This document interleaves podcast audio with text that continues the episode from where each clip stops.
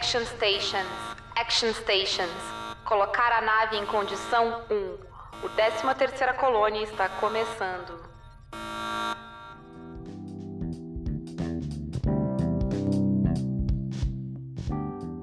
Frack, estamos gravando. Samantha, o que, que tu escuta por aí hoje? É, espera aí, Paula, preciso fechar a porta porque eu tô ouvindo o Leandro. É isso. eu acho que temos a nossa resposta. Perdão, Paula, perdão, pessoal. Tinha esquecido, é que tá um calor desgraçado aqui, assim, tá, tá super difícil, então tô deixando a porta e a janela aberta. A janela eu tô arriscando porque geralmente costuma ser muito silencioso aqui à noite, mas a porta não dava não. O Leandro tá jogando com os amigos, ele tá lá xingando. Correto, correto. Eu gosto da nossa disparidade, porque eu tô aqui botando as minhas luvas de volta, que é a Paula, by the way, botando, né, no frio, botando a minha luvinha de volta. Que a gente bate uma palma pra, pra sincronizar o áudio e não dá pra bater palma de luva, porque uhum. o microfone não pega. Inclusive, muitos momentos, principalmente no Caquitas, de desespero, porque daí é, aumenta muito a probabilidade, porque eu e a Renata ao mesmo tempo, da gente desesper desesperadamente tirando a luva para bater a palma, porque a outra já tá contando. É bonito. Mas estamos aqui então para gravar mais um 13 terceira colônia e mais uma, um episódio que tem título a ser explicado. Então, sem muita delonga, vamos liberar os spoilers, Samantha? Libera os spoilers.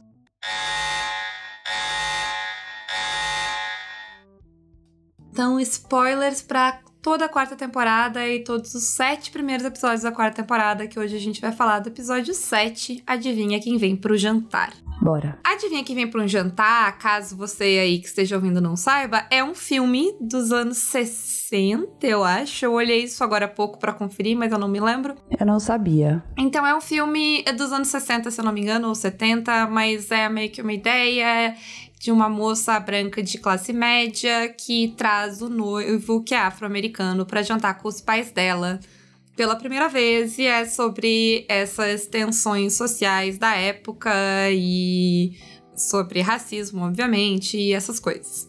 É, quer dizer, eu tô dizendo tudo isso de ter lido sobre o filme porque eu não vi ele. Então, desculpa. Mas é, é o que eu tenho de informação para dar para vocês. Eu imagino que eles estejam fazendo uma referência com a ideia da Starbucks chegar com o Silence, porque vai uhum. criar um, uma. É algo inesperado, porque a Sim. ideia também do Adivinha quem me pro jantar é que eles não estavam esperando. E é porque a ideia do título é essa questão de, de existir uma surpresa, vamos dizer assim, uhum. no, em quem é a pessoa convidada, e no caso aqui são os Silence. Uh, mas como eu não vi o filme, eu não posso entrar mais. E, enfim, o filme trata de coisas bastante sérias e é outra, outra questão. Vamos ficar com os, as nossas navinhas. E falando em navinha, uhum. essa primeira cena, ela tem um negócio que Battlestar Galactica faz muito bem. Vai fazer muito bem no final, apesar de eu ter meus problemas no final desse episódio também. Que é criar tensão. Porque ele vai te mostrando uhum. as coisas ele vai, ele vai te dando as informações, as camadas de informação, e tu vai vendo onde as coisas podem dar errado, e tu vai esperando que elas deem errado, e elas dão errado. Uhum. E tu sabe sempre o que tá em jogo. Então, o episódio te diz antes que eles, têm, eles sincronizam para assaltar as duas naves, a base Cylon e a Demetrius, ao mesmo tempo. Por quê? Porque se pousar uma base Silo, se surgir uma base Silo em cima da frota, eles vão atacar, eles vão fugir. Uhum. Então eles precisam chegar junto para poder. E a nave Cylon também tá sem comunicação. Então eles não tem como. A Starbucks não tem como dizer que é ela. Então eles criam toda essa situação e. Obviamente que a Demetrius não vai conseguir saltar junto. Então cria-se aquele momento de tensão. A gente vê a frota né, as outras naves fugindo, a Galáctica se preparar para o ata ataque, o pessoal dentro da base Cylon sem nada para fazer, e ia dar ruim quando, por motivos de destino, o Tai dá, manda parar o ataque ali, e aí o Adama dá aquela hesitada que é o suficiente para o Hilo aparecer com a Demetrius e pedir para não atacar. Uhum. Mas, nesse, sei lá, dá o quê? Cinco minutos ali? Dá sim, fica sim. tenso. Não, é bem tenso, é bem, é bem desesperador. Que é aquela coisa, não tem o que acontecer, o que, que vai acontecer, né? Hum, e, a, e a série sabe editar, né, isso bem. Sim, sim. Você acha que, ele que, eles vão. Mano, eles vão estourar essa, essa nave, essa base ship. Já era. E acabou, acabou a aliança. É. Aí. Bom. Aí, depois desse desespero, a gente vai para as questões de negociação dessa parada de. dessa aliança, né? E uma coisa muito interessante para mim é o que os Cylons vão colocar na mesa. Porque eles vão colocar a mortalidade né, a imortalidade dos Cylons, na verdade, na mesa. Uhum. Eles vão oferecer para os humanos a imortalidade uh, dos Cylons, que é algo que os humanos vão querer muito, porque tu ter um inimigo imortal é meio inconveniente, para dizer o mínimo. Sim, é, é, bem complicado. Coloca as coisas em níveis bem diferentes. Exato. É, sei lá, é meio que a sensação de, de certas disputas que a gente tem, assim, tipo, é, imagino que seja semelhante a lutar contra o patriarcado. É. Uhum. Porque é, é, é infinito. Uhum. Parece que não termina, mas enfim. E aí, nessa história de oferecer a mortalidade e tal, tem um papo da Six na hora que ela vai prestar contas pro conselho, que é a, a Six de cabelo não platinado, né? Porque a, a Six é só na peruca uhum, que tu diferencia. É. Mas que ela entra num papo de, sobre mortalidade que eu entendo a lógica dela toda, mas eu tenho um problema com aquela com essa divagação, porque ela entra numa lógica de que ah, quando ele isso eu gosto, que ela fala que quando eles se afastaram das naves de ressurreição, algo mudou. E eu acho que sim, algo mudou eles se tornaram mortais, eles se tornaram mais próximos dos humanos, e eu acho que o entendimento entre os dois fica mais fácil. Eles estão na mesma posição agora. A gente comentou isso no programa anterior. Eles estão fugindo igual. Uhum. E vão morrer igual, se, se acontecer alguma coisa. E eles vão morrer igual. Isso, eles estão no mesmo desespero, né? Eles têm essa coisa em comum. Então eu acho que existe um. Existe um entendimento ali que não poderia existir antes e existe a possibilidade de uma aliança que eu não acho que era possível antes. Uhum. O meu problema tá quando o papo da Six entra para um para a ideia de tu só pode ser inteiro e completo quando tu tem a mortalidade. Para essa ela coloca a mortalidade como uma necessidade uhum. de vida, de coisa. E eu acho isso vai soar estranho, mas isso é uma perspectiva muito humana dessa história. Uhum. E talvez vocês estejam se pensando, mas assim, é claro, um humano escreveu isso e ele só vai conseguir ver a a história toda de uma perspectiva humana. E eu acho válido, é realmente muito difícil tu conseguir ver essas questões como alguém imortal, porque tu não é, né? Se tem uma parada que buga o meu cérebro, uh, é aquele capítulo no quadrinho de Watchmen sobre o Manhattan. Que inclusive é algo que o Zack Snyder falha miseravelmente em transpor.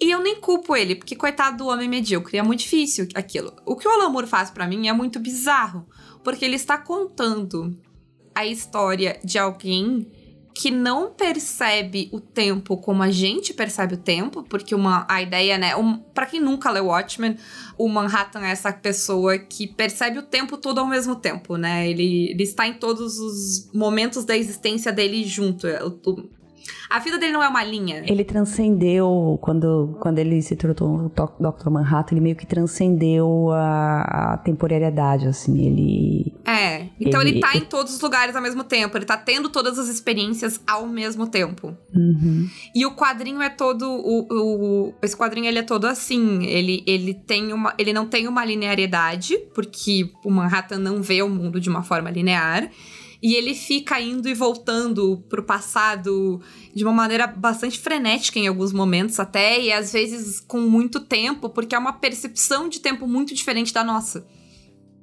Uhum. E eu acho muito foda quando eu tô lendo aquele, aquela parte, porque eu já li ela mais de uhum. uma vez, é que dói o meu cérebro lendo ela. Não sei se tu tem essa, essa sensação. Sim, sim. Sim, não, eu li também. É bem, é bem foda, assim, a maneira que o, que o Alan Moore trabalha. É, é porque eu não entendo, às vezes. Às vezes, tipo, eu me perco do que tá acontecendo, porque ele, as coisas estão acontecendo num nível que não é para eu alcançar, quase, assim, sabe?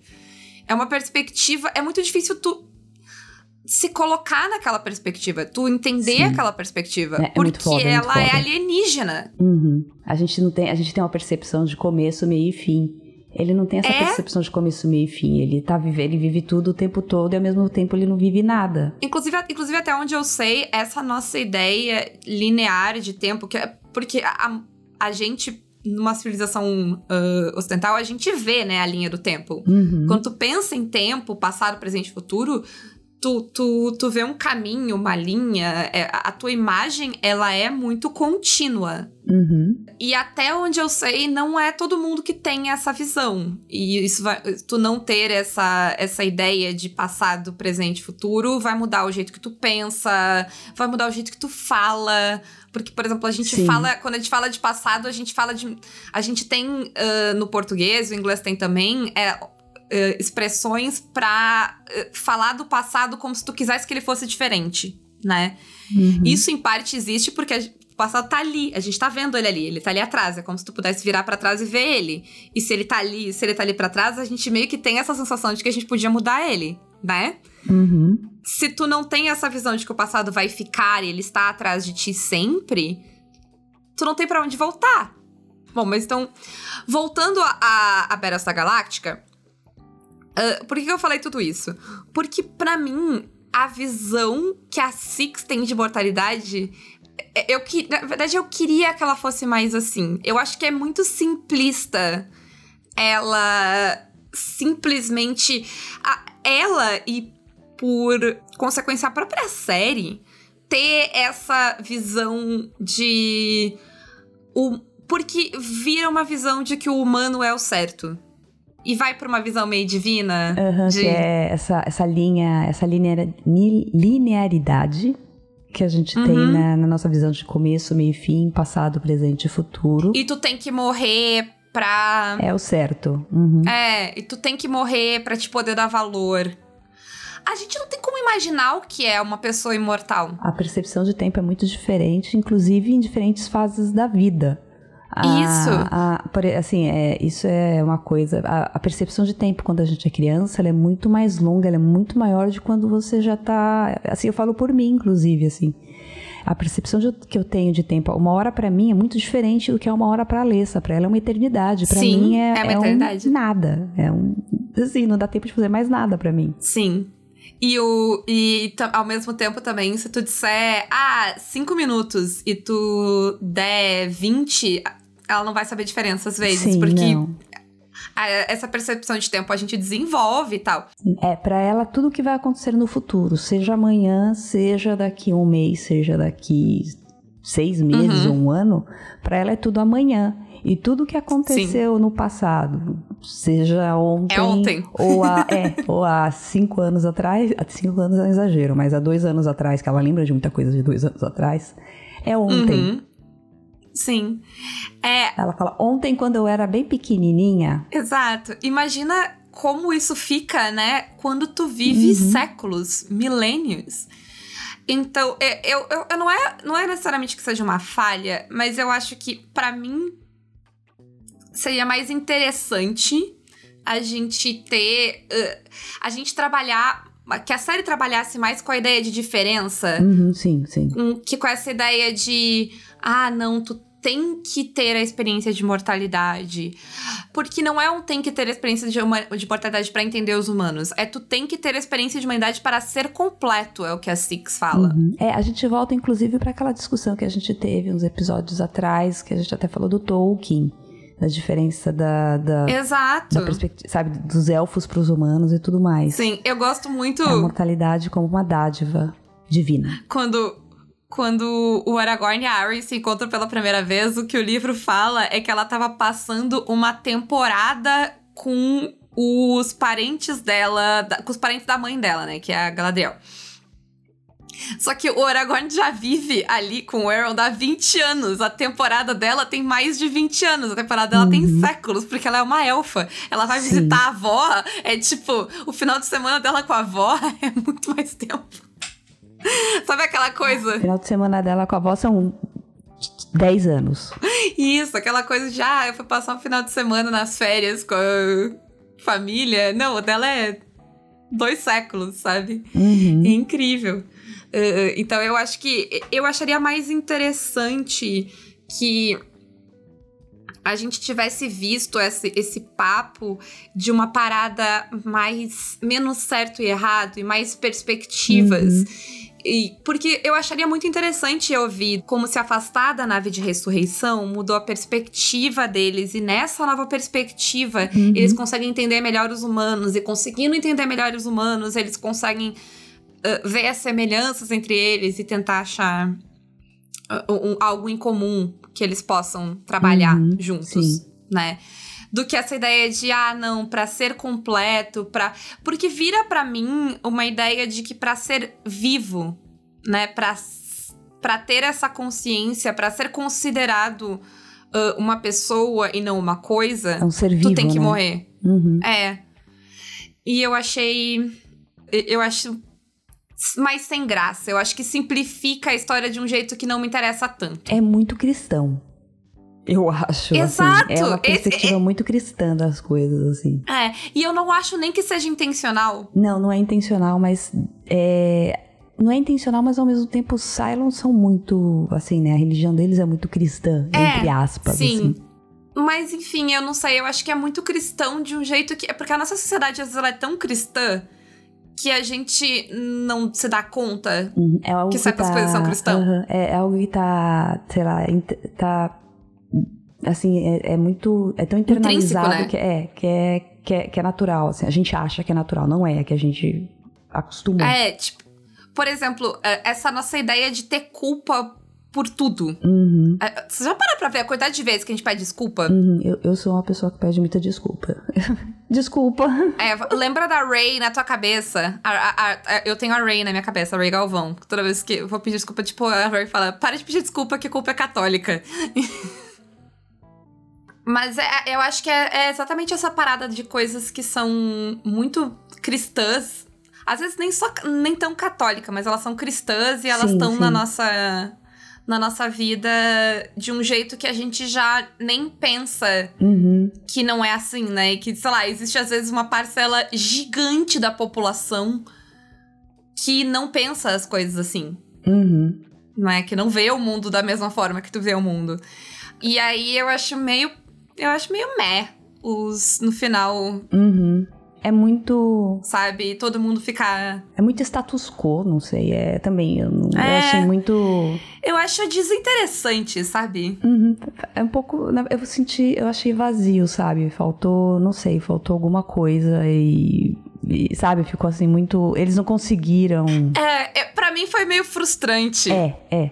É isso mesmo. Porque, porque a, o discurso começou bem, o negócio muda quando a gente vai, e aí tava várias filosofias, e aí, tipo, ah, tem que morrer pra ser inteiro, pra ser. Né? Ah, tá. É, pra gente alcançar a humanidade, a gente tem que morrer. Então tá. Ah, tá bom. Sabe? É. E aí, numa dinâmica mais interessante, tem a parada de confiança e desconfiança, uhum. que é mútua. E a gente tem a parada de que eles querem, né? Os, Sil os Cylons querem confiar nos humanos, os humanos também querem confiar nos Cylons. Assim, eu, eu acho uhum. que tem uma. Em algum nível, todo mundo. A, a, a aliança vai ajudar todo mundo. Então, Sim, todo é. mundo quer que ela seja sólida e que ela funcione. Eu acho que todo mundo ali não tem muita alternativa, não tem o que fazer. Eles têm que confiar um no outro. É... Mas ao mesmo tempo, todo mundo acha que não pode confiar um no sim, outro. Sim, sim. Assim, é que eles vão Tanto que... que ninguém vai desconfiar. Uhum. Ninguém vai confiar, né? Todo mundo vai tá armando por trás. Uhum. Todo mundo tem um, um, plano de segurança ali. Tem o planinho Os B humanos na, de... na manga. É. E, e é, é, meio que o mesmo, se tu olhar, né? Porque o, uhum. os humanos querem manter os cinco Cylons finais como reféns, enquanto os Cylons querem segurar a pessoa que tá na galáctica como refém, né? Esse é o, uhum. o plano deles. E aí, uma coisa que me chamou a atenção, eu não sei como eu me sinto sobre, na verdade, mas é que eu tava esperando que essa quebra desse ciclo, porque é um ciclo, essa parada de uhum, desconfiança e sim. ataque, desconfiança e ataque é o ciclo que eles estão, né? É o ciclo de violência. Eu tava esperando essa ideia de quebra de ciclo, de confiança, vir de eles, de, sei lá, de Cylon se darem conta de que, sei lá, eh, ou os Cylons ou os humanos se darem conta de que alguém ia ter que fazer o gesto primeiro. Uhum, sim. Né? Porque para quebrar esse ciclo, alguém vai ter que confiar. E de ser por eles se darem conta disso, talvez porque os Cylons se deem conta uh, que eles estão numa situação mais precária, porque eles estão numa situação mais precária do que os humanos nesse ponto. Uhum. É, ou eles vão morrer ou vão morrer ali, eles não têm muito o que fazer, assim. É, a nave deles tá muito ferrada, eles não têm como sobreviver sem a frota. É, eles não têm mais sistema de, de dó, de... De, de eles dobra, não têm FTL, é, né? FTL, sim. É. Isso. Eles não têm comunicação, eu não sei nem. Eu, eu acho que eles não têm nem mais muita defesa ali também. Uhum. Não. E então é, eu achei que ia vir tudo isso, mas não. Uh, de novo, Deus resolve, porque é, ela fala dos cinco Cylons finais, mas eles têm um status meio que de divindades pros uh, modelos básicos ali, né, uhum. né? Pros primeiros modelos. Então, para mim, essa ideia de, ah, e se os Cylons, os cinco finais, não gostarem e tal, é muito uma ideia de temer a Deus, assim. Uhum, ele tá, eles estão temendo essas criaturas divinas que eles vão encontrar e eles estão, ah, e se eles nos julgarem, se a gente estiver agindo errado? Uhum. Porque eles não acham que eles estão agindo errado. É exatamente a parada de culpa católica. Não é que tu uhum. acha que tu tá fazendo algo que tu, tu disseram pra ti que é ruim e aí é ruim, e tu não pode fazer. Sim. Por quê? Porque criatura lá diz que não, é, é uma ideia de controle. Então eles vão confiar nos humanos, né? Eles, eles vão tentar uh, parar o plano deles e. É dar o braço a torcer ali. É. Por medo divino, uhum. não por vontade ou decisão. E eu acho, de novo, eu acho menos interessante do que se fosse uma parada porque eu não tenho problema com a parte uh, mais mística e divina de Battlestar Galáctica. Mas eu tenho problema com ela.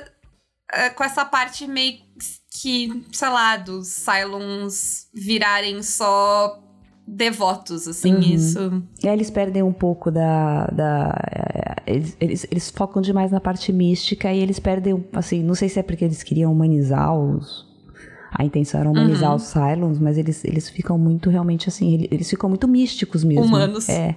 Eles ficam muito humanos. De um eles jeito. ficam talvez humanos demais, assim. É, porque em vários outros nuances da história, a gente vê os.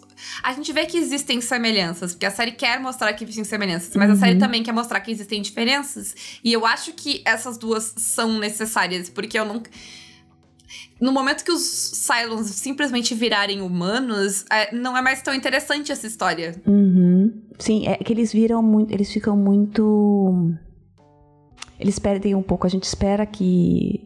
Por eles serem, né, ter essa, o pessoal considerar eles máquinas, eles terem essa origem mais tecnológica, digamos assim, eles sejam mais lógicos.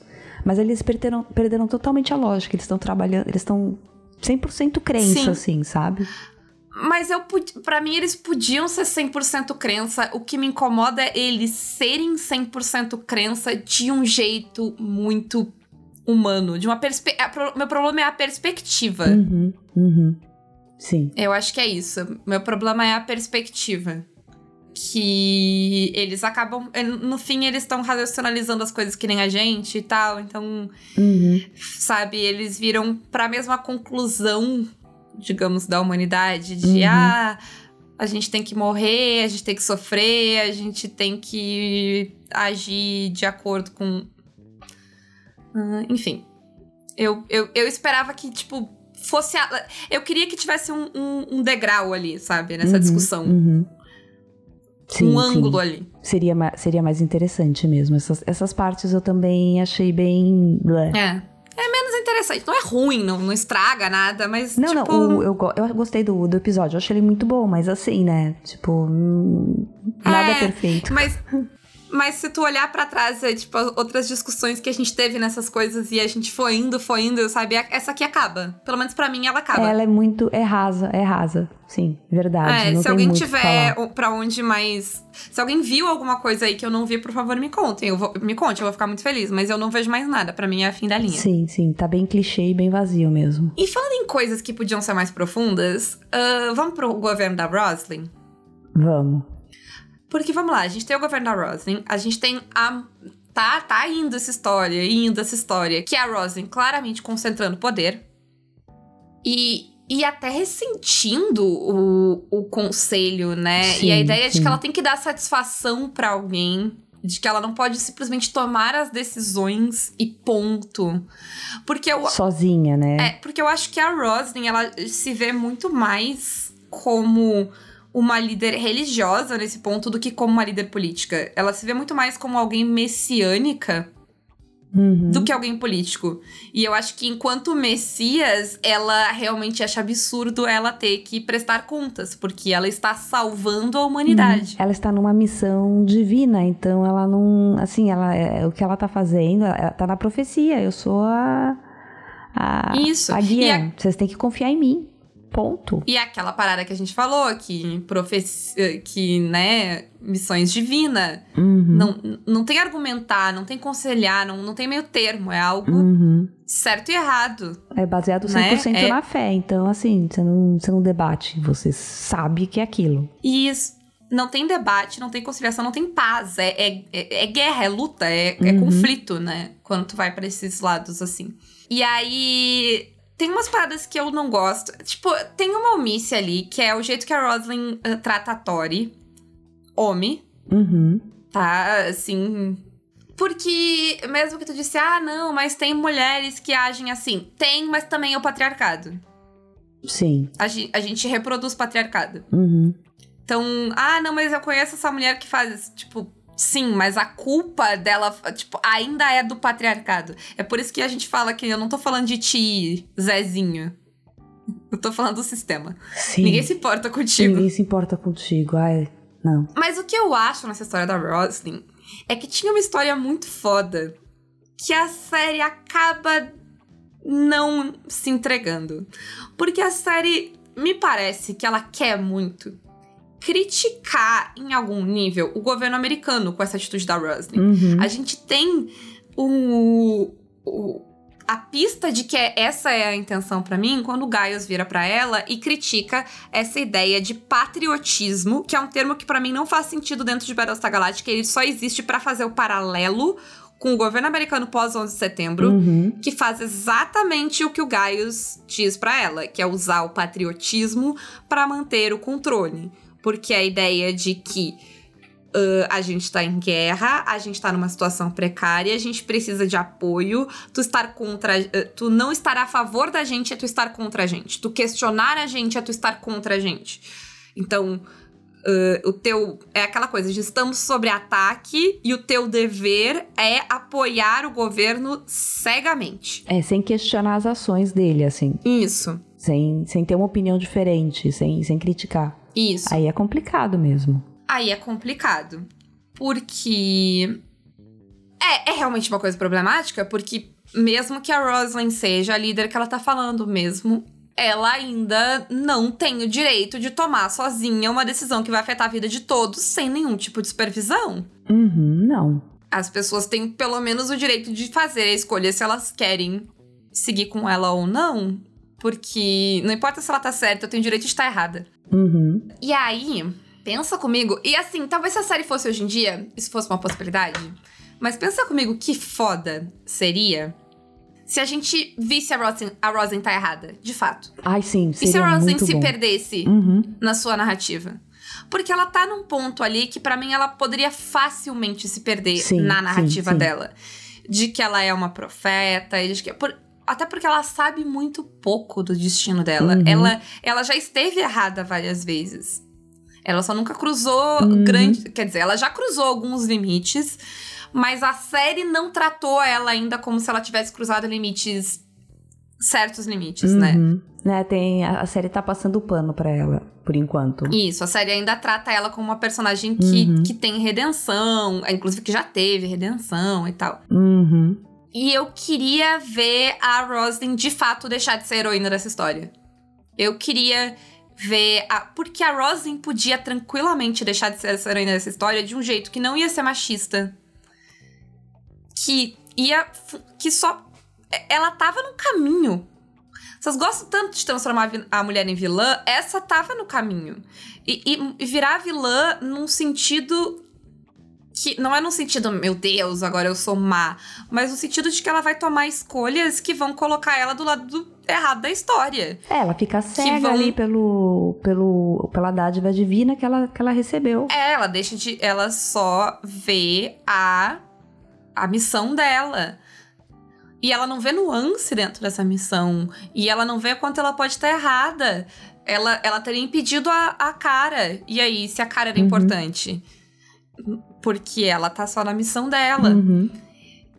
e não tá escutando ninguém. Então eu queria muito ver ver a, o conselho tentar ter um, um voto de não confiança, ver a Rosin bater de frente com eles, ver ela se comprometer mais com essa ideia de, de controlar poder, de se tornar alguém mais bélica. De repente ela começar a usar o, o relacionamento que ela tem com a dama pra isso. a Ia ser dama. muito legal. Exato. Porque se tu quer fazer um paralelo da Roslyn com o George Bush, faz um paralelo da Roslyn com o George Bush. Direito. Vai lá. Uhum. Vai lá, abre a mão. Tinha, tem lugar pra fazer. Eu acho que talvez não tinha espaço na TV dos anos 2000. E isso é o quão mais longe que deu pra levar. Uhum. E eu, eu realmente acredito nisso, porque vendo outras séries da época, dá pra ver o medo das pessoas de Uhum. justamente fazer ir contra ah, o governo, que é exatamente o que a série tá mostrando ali, né, com o Gaius. Ah, É, é- e- é meio disfarçado, assim. Eles não querem dar na cara que eles estão criticando o governo, porque eles têm É. medo de perder, sei lá, audiência, apoio, serem considerados antipatriotas, Isso. porque eles têm muito essa coisa do patriotismo, assim, né? Então. É, exato. Porque o medo, o medo dos anos 2000 de criticar ah, o governo dentro dos Estados Unidos, de criticar a guerra, de criticar os militares, ele não é necessariamente um medo de retaliação do governo, apesar de Uhum. que isso existe. Uhum. Ah, isso existe até hoje. Eu não sei se vocês viram as pessoas nos Estados Unidos desesperadas, todo mundo que, que tem útero e menstrua deletando os seus aplicativos ah, de controle de menstruação Uhum, com sim. medo do governo usar os dados deles contra eles. Sim, Então, sim. Até eu que não sou americana fiquei com medo. Eu deletei por enquanto, parei. ah, Porque eu não quero ninguém cuidando da minha vida nesse ponto. é, só que tem gente que precisa disso, né? Porque tem gente que tem. Uhum, sim, sim. que precisa disso pra regular a sua vida. Uhum. Mas voltando. Então, eh, não que não seja que não tenha isso, mas além disso, tem a ideia, e até hoje tem também, mas numa escala bem menor, porque pós 11 de setembro isso chegou numa escala absurda. Porque ela. Absurda no sentido de que ela era pra, em todas as instâncias, né? Porque Uhum. hoje em dia essa ideia ultrapatriota ela já é mais segmentada. Mas a ideia de que o teu próprio público ia te rejeitar. Que há algumas pessoas mais conservadoras iam dizer que tu era antipatriota, as outras pessoas iam começar a olhar torto pra ti. É, é uma vibe que lembra um pouco a vibe de, de caça às bruxas do, do macartismo, né? Tipo, ah, tu é comunista. Uhum, é. Ah, tu é antipatriota. É um rótulo que pode acabar com a tua carreira, que pode acabar contigo. Uhum, sim. Então, e, e teve carreiras que acabaram. Vocês podem olhar, assim, se vocês pesquisarem ah, artistas dos anos. Teve gente que se posicionou diretamente contra a guerra do Iraque e tal, e a carreira foi Uhum, sim. água abaixo, assim, não, não teve volta. Até porque também os anos 2000 eles têm uma parada que é muito diferente de hoje em dia, que os, as mídias são muito mais controladas, né? Uhum, hoje sim. em dia, com a nossa internet, que é muito diferente da internet deles, que era minha também na época, mas enfim, agora, agora é da Paula do passado, não da Paula do futuro Uhum. ela é, é, não permitia hoje, né? Hoje é muito mais difícil tu dizer, tu decidir que ah, esse artista não vai mais aparecer. Uhum. Porque ele tem várias outras formas de expor uh, a música dele, por exemplo. Uhum. Sim, depois que ele ganha visibilidade, não tem como controlar. É. É muito mais difícil de controlar. Nos anos 2000, se a MTV parar de tocar tua música, tu morreu. Uhum. Tu Sim. já era. Tem muitos artistas que foram destruídos pela MTV nisso, porque. Uhum. Porque foram boicotados deixa de existir. Por, é, por alguma questão. Uhum. Várias voltas que foram dadas, mas só pra dizer isso, que eu queria ver a Roslyn. Não a Roslyn vilã, porque eu brinquei com a Roslyn vilã, mas ela não se tornaria necessariamente a vilã. Mas eu queria ver a Roslyn realmente errada. Eu queria ver a Roslyn do lado do Gaius, do lado do.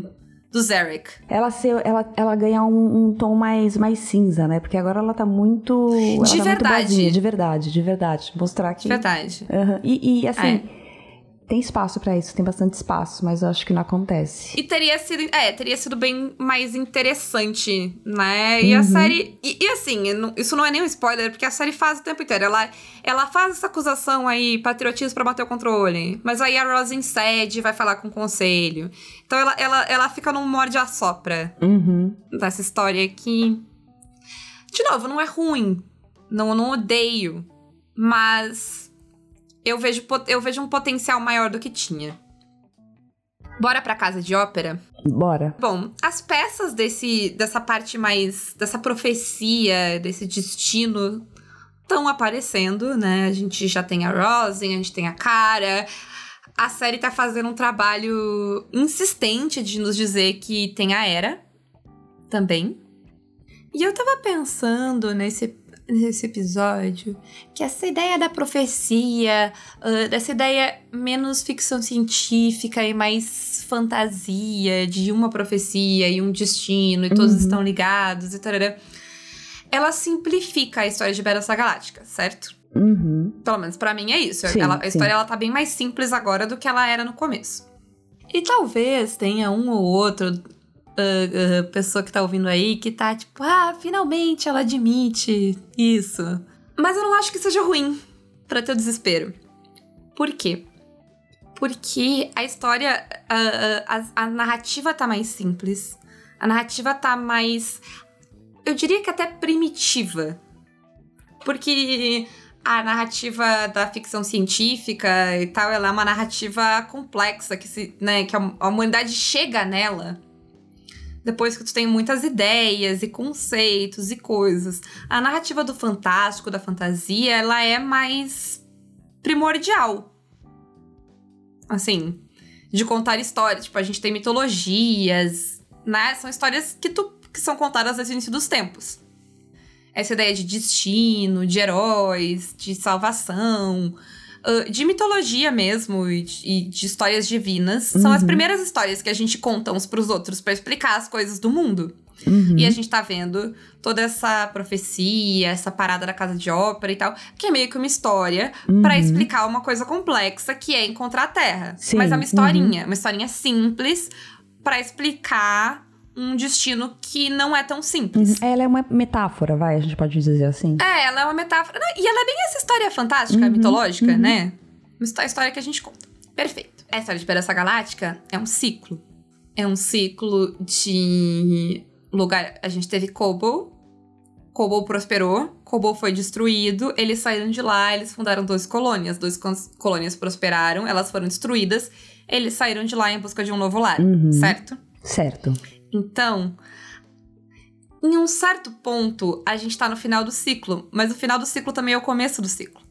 E Uhum. o começo e o final do ciclo são de ah, civilizações mais primitivas, são de histórias mais primitivas. Uhum. Então eu acho de todo o meu coração que faz todo sentido a narrativa de Battlestar Galáctica simplificar nesse final Uhum. ficar mais mitológica, ficar menos ficção científica e, compl- eh, e complexa num sentido de conceitos e tal, como ela era no começo. Porque a- Uhum. a, própria a história ela tá simplificando como em algum nível a existência daquelas pessoas está simplificando. Uhum. Eles estão tendo menos tecnologia, menos opções. É, pouco a pouco eles vão perdendo tudo, né? Menos luxos. Uhum. É, eles estão virando uma civilização mais simples. Uhum. E a história tá virando junto. E eu gosto disso. Acho bonito. Uhum. A gente tá voltando pro começo do ciclo. E as histórias do começo do ciclo serem mais simples. Uhum. É bem bacana. Nossa, é legal esse, esse ponto de vista. Eu não tinha visto por esse lado e é muito legal. Enfim, a gente tem, enfim, aí a gente tem várias simbologias ali que é muito difícil de conversar. A gente também tem os cinco, os cinco não, não, os quatro silence finais. É que o, o, o a alcunha é os, os, cinco finais, mas a gente só conhece quatro. É Final Five. É. Uhum. Mas eles reagindo à ideia de revelar, né? Porque eles estão indo lá eles têm duas missões, né? Uma é destruir a nave de ressurreição e a outra é resgatar a, a Diana para que ela possa uhum, dizer quem são os, os Final Five. Isso. E aí é, é muito bom eles sendo bem humanos, né? E se colocando em primeiro lugar. O Tai ali, não, vamos destruir isso aí tudo. Não precisa saber. Não, e, e é engraçado que eles estão muito, gente, o que que eu faço? Eles estão falando aí que eu sei, uhum. mano, não sei onde é a Terra, não faço ideia de onde é a Terra. É. Eles estão esperando que eu saiba alguma me... coisa, eu não sei nada. É, às vezes dá a impressão que eles também, o Tai também é assim, porque aí eles vão descobrir que eu sou e eles vão virar e falar, agora leva a gente pra Terra. Aí eu vou falar, eu não sei onde é a Terra, não sei nem direito que sou eu. Exato, Fudeu. exato. Só que só que nenhum deles cogita que eles não sabem quem é o quinto. Isso sim, uhum. isso o quinto sabe. Pois é. Quem eles é estão jogando fora a chance de achar a Terra. Uhum, sim. Mas é, é, é muito. É, é muito eles estão muito perdidos, eles não sabem o que fazer, assim. Eles Sim, não, eu gosto que, dessas... que falta um ainda. Tipo, eles já até esqueceram isso. Eles, mano, o que, que a gente faz? Eu né? acho que eles estão totalmente focados no medo deles uhum. de. E se me descobrirem? Uhum, sim. Eles estão até meio imaturos ali. Uhum. É muito uma parada de criança pega no. Uhum. É, eles estão. É, é, assim, acho que no, no, no, desespero ali do momento, eles não, não, pensaram. Tanto que eles não se reuniram também, né? Pra gente, o que, que a gente faz, pelo amor de Deus? Bom, e por fim, uh, tem duas coisas que eu queria meio que resmungar aqui. Uh, eu acho que a história do Guetta merecia um tratamento melhor. Uhum. Porque ela vai entrar ali numa parada de ah, ele perdeu a perna, agora ele é rancoroso, ele tá agindo como se a vida dele acabou, uhum. e isso. Gente, não. Né? Ele perdeu a perna quer dizer que ele perdeu a perna. Acontece. E eu entendo.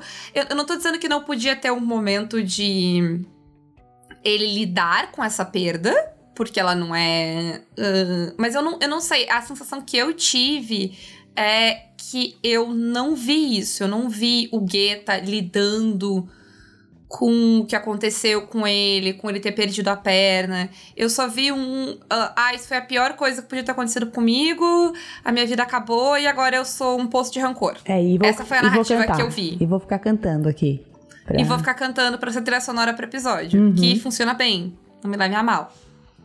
Mas eu achei. Eu queria entender melhor. E aí tem toda a parada com o Sam, que a gente fica só vendo, ah, uhum. o Sam tá com culpa.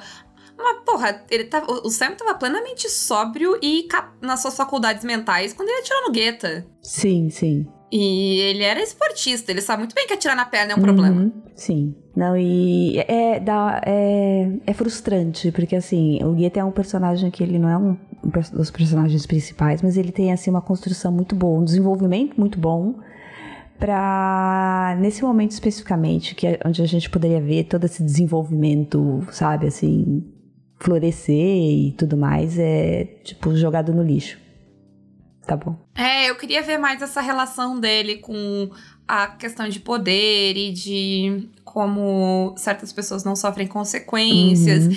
e como ele tá sofrendo as consequências, porque eu acho que é uma perda e é uma, né, é um impacto, uhum. mas fica meio que só nisso, assim, fica meio que o, o que parece que é o House no começo. Uhum. Ah, ele teve um problema na perna dele, ele ficou ruim. Aham, eu fiquei amargo porque eu sinto muita dor na perna, então, ai, não tenho mais a minha perna, me tornei uma pessoa amarga, é... assim, e só. Assim. Gente, é, porque daí fica uma ideia de que pessoas com deficiência são amargas, né? Uhum.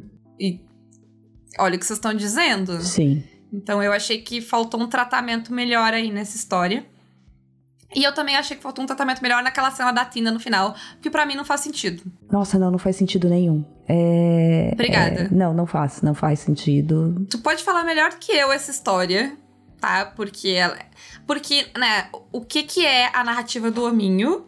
Ah, é. Pra mim tem duas narrativas do hominho aí. É a narrativa da supermãe capaz de Uhum. fazer tudo Sim, pra proteger a sua filha, sim. que não tava em risco. Uhum. Não, ela foi ali, é, ela conseguiu, a criança tá segura? Tá segura. Tipo, tá bom então. É, porque o, o, o problema é. O problema para mim é a proporção das atitudes Uhum. dela. Porque eu Uhum. entendo o desespero. Eu entendo ela sacar a arma. Uhum. Inclusive, porque susto. Eu imagino que, tipo.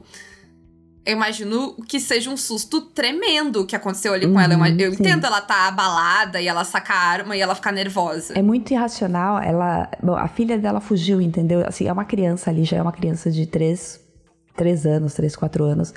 É, é- tem um tratamento para criança mesmo que é muito, muito é muito é muita visão de homem assim sabe não tem uma conversa com a criança a criança ela ela teve esse ímpeto e sabe a criança não fala a criança não Uhum. não tem um- um- Ele- Eles tentam fazer uma parada até pra Hera ser um pouco assustadora Sim, ali, naqueles sim, papinhos É, dela. ela ser um, um- um menininho iluminado, assim, entendeu?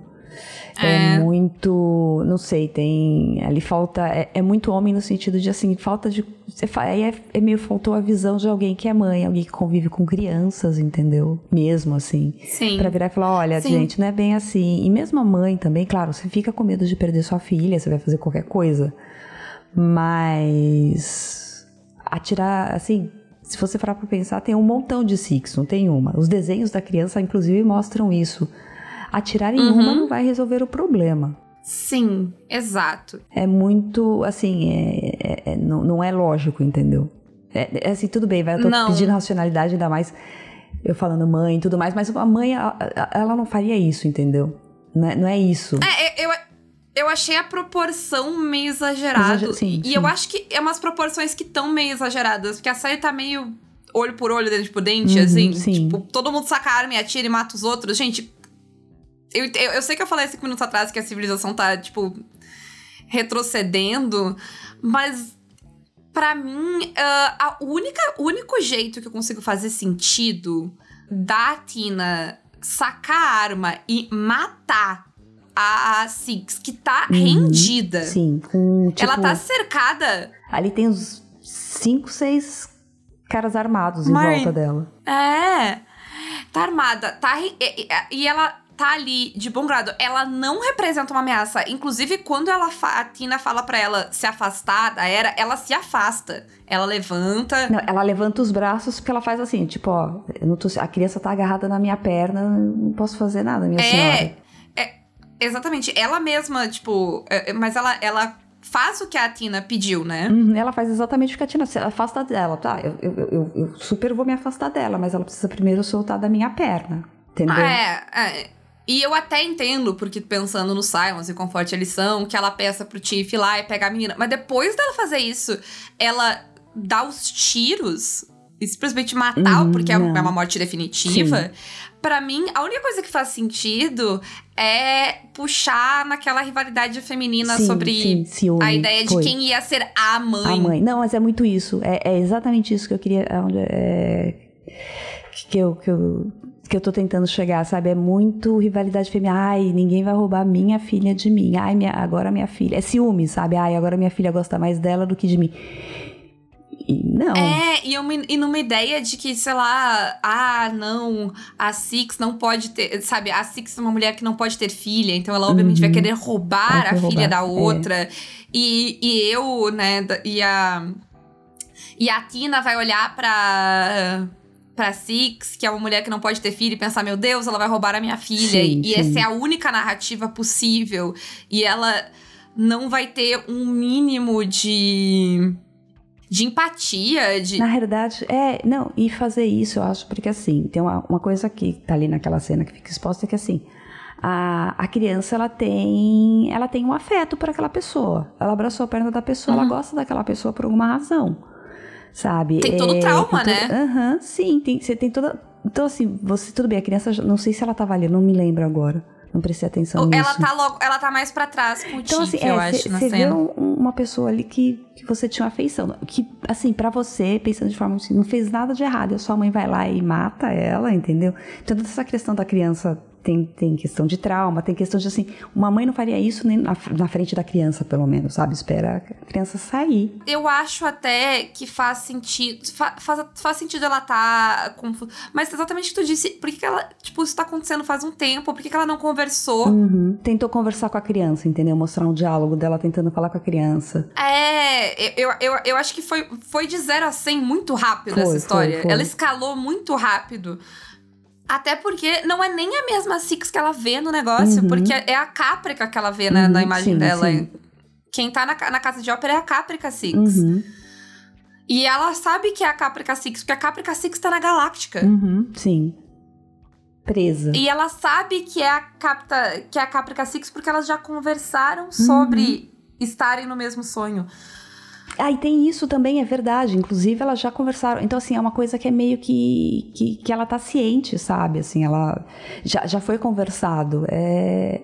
É omisse mesmo. Me parece que essa cena ela existe menos por pelo desenvolvimento de personagem Uhum. da Tina e mais porque alguém tinha que matar essa Six pra causar o problema que vai acontecer no Uhum. próximo sim, episódio. Sim, sim. É, mas é a questão de construir. Eles precisavam de alguma forma construir É. a tensão. Falar, ah, vamos, vamos botar aí um. achar uma desculpa pra matar essa Six. Ah, como é que vai ser? Faz assim. E ficou ruim. E meu Deus, tinha tanta gente, coloca qualquer pessoa.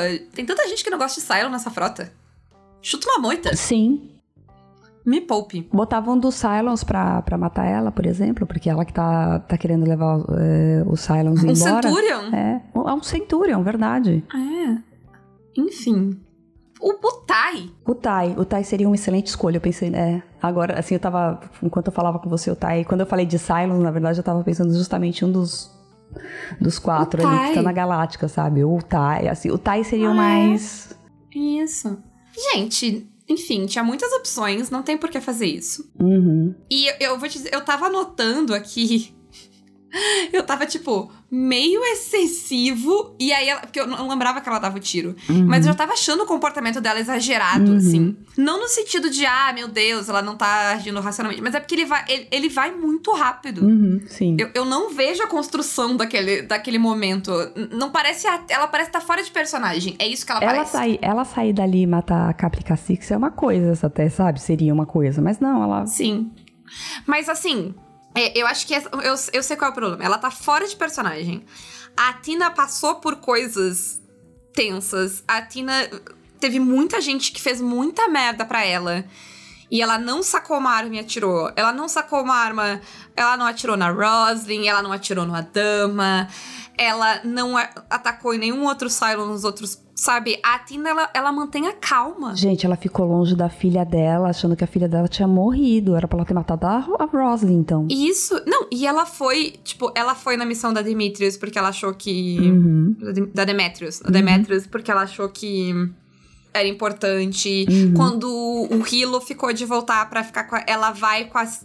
Ela arriscou a vida dela pela humanidade. Ela jogou fora tudo ali Ela ficou, sei lá, por quanto, muito menos. quanto tempo do longe que da antes. menina, por exemplo, pra, pra ir nessa missão da Demetrius. Vocês estão que nem. ah, Aí, ga- de repente, ela virou a mãe super protetora, louca. Vocês estão. É, é tipo o reverso do, do, do Stannis em Game of Thrones, que eu, eu, eu acho pra mim um, um erro de roteiro incrível de Game of Thrones, que eu vou até falar aqui, porque eu acho incrível. Que. Ah, o Stannis. ah, né, ele faz aquele. Ele sacrifica a própria filha porque eles estão fudidos sem comida no meio da neve, Uhum. né? Depois, sei lá, três dias. O Stannis é famoso, e ele é famoso na série por isso também. Não vem me dizer, ah, não, mas é a série, não é o livro. A série só não dá tanta ênfase pra isso, então tu tem que prestar atenção pra saber. Mas a série fala disso. Ele é famoso por causa do cerco que ele aguentou, que ele aguentou sem comida por dias. Por isso que ele é amigo do Davos, e por isso que o Davos é o cavaleiro da cebola, porque ele levava comida. Uhum. E aí, este homem é, é, cansou, ele já fez isso uma vez, não vai fazer mais. A Tina também cansou de ter calma, entendeu? Uhum. cansou. Porque ela, age de um jeito que não é bom pra ela ali. Não tô nem dizendo que ah, ela tem que ter calma pelos outros, mas aquilo ela pistolar ali não faz sentido. Não. Ela, ela não. Ela não impede a humanidade de, de, de cometer genocídio contra todos os Cylons. Quem faz é o Hilo. Uhum. Gente, o que vocês estão fazendo ali? Vocês têm que parar de achar que rivalidade feminina e mães Mãe com medo de, controle, perderem é. seus filhos resolvem todos os problemas de roteiro de vocês. Vocês estão fazendo isso há dois séculos e. Francamente, E tem outras histórias pra contar. É, mas é bem isso, né? É bem isso. O homem, ele acha que ele, ele só enxerga isso na frente dele. Uhum. Então, melhorem. Melhorem. E eu falo melhorem que, que eu assisti coisa do Randy Moore depois de Battlestar Galactica. Ele não melhorou, ele precisa ouvir melhorem, porque ele não melhorou ainda. Melhorem. Se alguém vê ele, diz melhorem por mim. Só isso, não precisa de contexto. Uhum. Eu já mandei um- eu já tenho uns três ou quatro recados que eu mandei pro Randy Moore. Espero que algum dia algum deles chegue. Uhum. Bom, mas é isso. A atenção foi foda. Tipo, Uhum. a, a, a parte da. Tipo, a Tina ser a pessoa que mata a Six eu achei, tipo, bizarro. Uhum. Mas a tensão é muito foda, porque agora a Uhum, gente sim, sabe que os Centurions vão trair os humanos. Eles não têm como saber. E foi ali, né? A, a situação acabou de escalar loucamente. Então, essa parte ficou ótima. Não, assim, o, agora a série, eu não sei se. Vamos ver, né? A impressão que eu tenho é que ela começa a entrar na, na, na reta final, assim. Ela começa a pegar aquele ritmo desenfreado de que tô indo pro final. Hum. Então, sim, porque a, a gente vai chegar no episódio 10, e o episódio 10 é o episódio ahn, de meio de temporada. Uhum. Só que ele é um meio de temporada bizarro. Uhum. ah, porque. Eu não me lembro. Então, mais uma vez, os roteiristas entraram em greve. É, é- é impossível falar da temporada 2008-2009 de séries sem dizer os roteiristas entrarem em greve, Uhum. que mudou tudo. Ah, e os- quando os roteiristas entraram em greve, os episódios que estavam escritos e prontos são esses 10. Os episódios que foram produzidos Uhum. foram esses 10. E aí a série entrou num hiatus que eu não lembro de quanto tempo é, mas ele é longo. Uhum. E por um tempo não se sabia se Battlestar Galactica ia voltar ou não, ou se o episódio 10 seria o fim, e o episódio 10 tá ali pra servir como um final possível. Uhum. Ele claramente não é o final que encerra tudo, mas ele tá ali pra, tipo, ter. pra ser alguma coisa. Pra ser Uhum. pelo menos um tapa-buraco. Porque eles não sabiam se a série ia ter renovação pra voltar, né? Depois. Pra fazer o resto dos episódios. Uhum. Então.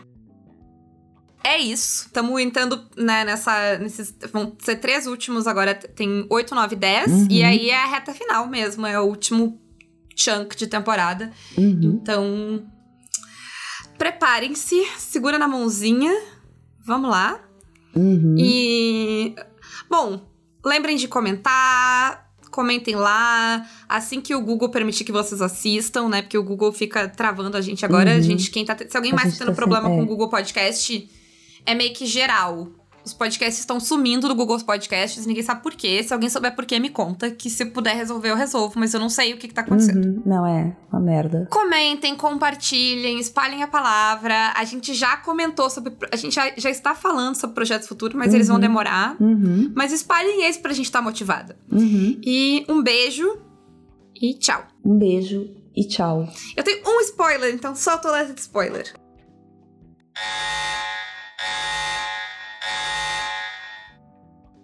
Não é óbvio agora que a Opera House é a Galáctica? Uhum. Quando a Era tá Uhum. andando ali pra mim, a configuração, o jeito que são os corredores, é a Galáctica. É claramente a Galáctica. É, ali, na, ali no final fica bem, fica bem óbvio, né? Porque é, fica vindo as cenas do, do sonho. Isso, é. e a Galáctica é a casa de ópera, é onde acontece o drama. É a Uhum. Galáctica, é claramente a Galáctica. Eu fico olhando agora e eu fico tipo, gente, meu Deus.